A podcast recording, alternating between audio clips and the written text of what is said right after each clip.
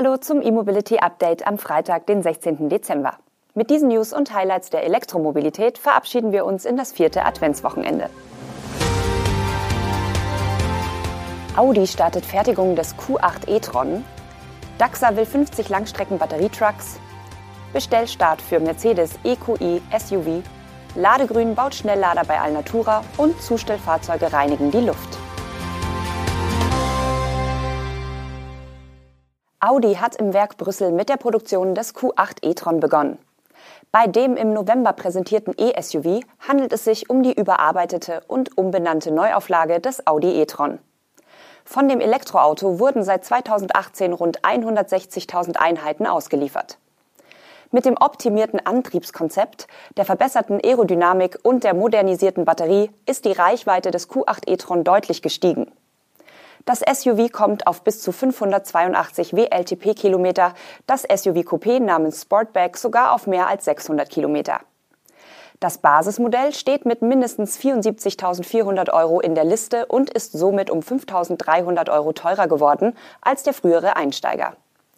Das relativiert sich aber umgehend, da selbst das Basismodell nun über eine größere Batterie verfügt als das bisher reichweitenstärkste Modell. Der nutzbare Nettoenergiegehalt des Akkus ist im Zuge des Facelifts nämlich von 83,6 auf 89 Kilowattstunden gestiegen. Bereits der seit 2018 in Brüssel gebaute e-tron Quattro war laut Audi die weltweit erste zertifizierte CO2-neutrale Großserienfertigung im Premium-Segment. Der Standort wird seit 2012 mit grünem Strom betrieben. Die 107.000 Quadratmeter große PV-Anlage erzeugt pro Jahr rund 9.000 Megawattstunden Strom.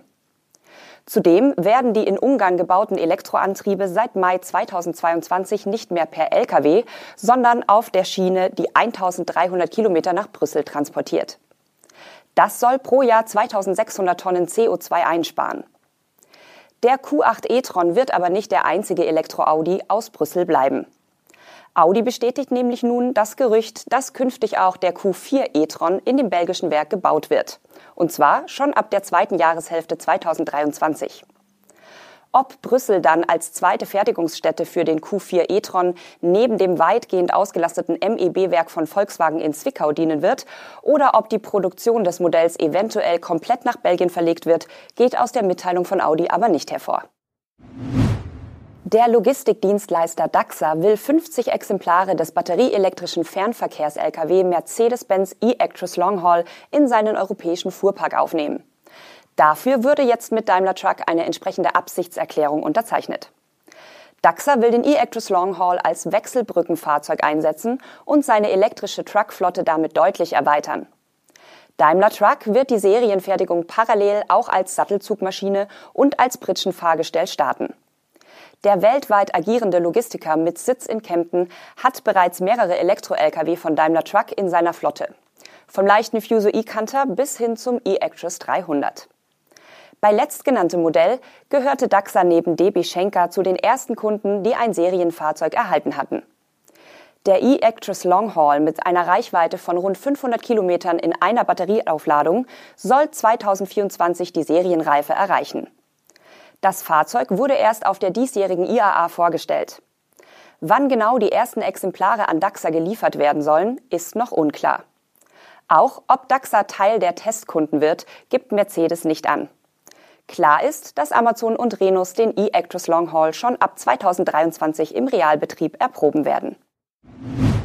Zuwachs im Markt für hochpreisige Premiumstromer kommt ebenfalls aus Stuttgart.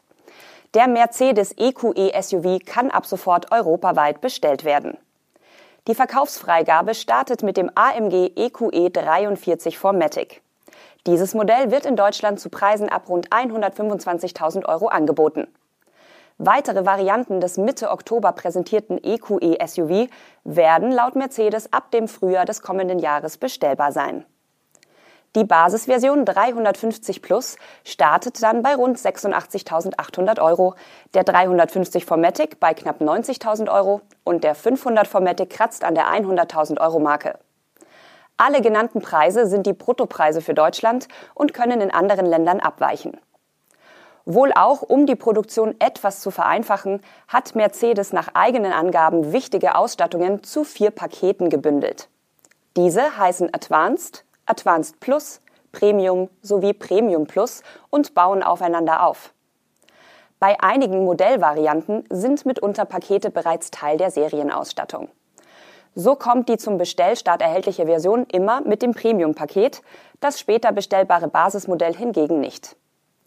Das EQE-SUV soll als Vielzweckvariante der Business-Limousine EQE ein besonders großes Feld abdecken.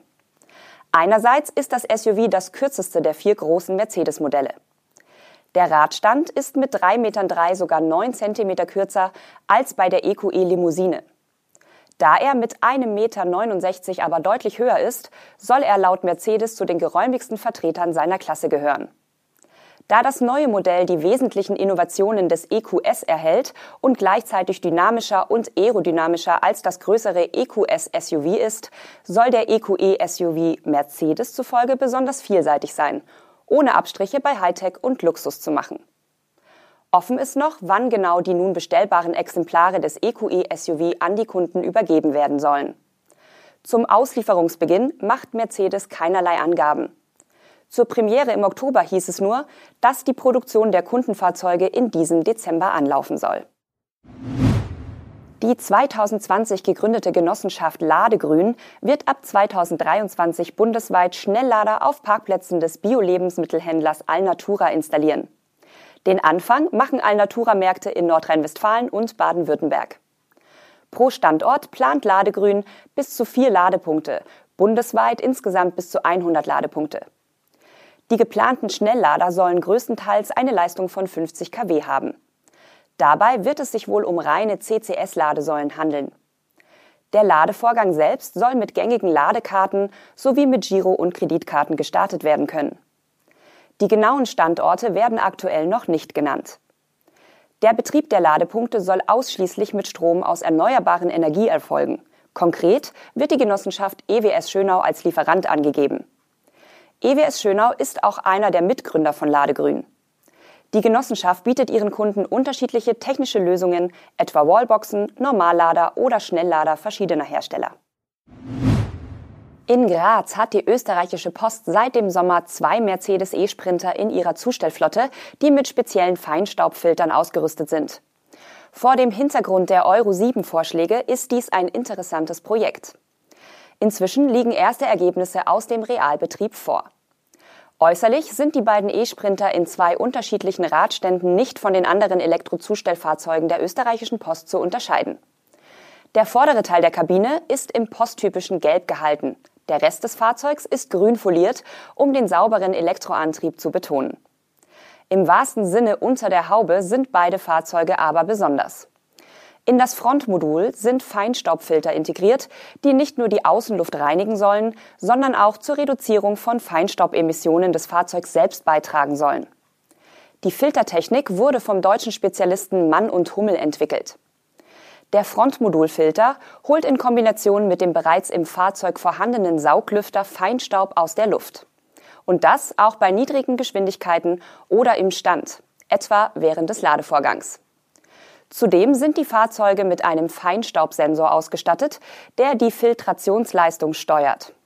Seit Beginn des Pilotprojektes im August waren die E-Sprinter an knapp 60 Tagen im Einsatz und haben jeweils rund 6400 Milligramm Staub aus der Umgebungsluft gefiltert. Ein kleiner, aber feiner Beitrag zur Luftreinheit. Und damit geht die vorletzte Sendewoche des Jahres mit dem E-Mobility Update zu Ende. Wir wünschen Ihnen einen schönen vierten Advent und sind am Montag wieder für Sie da. Tschüss.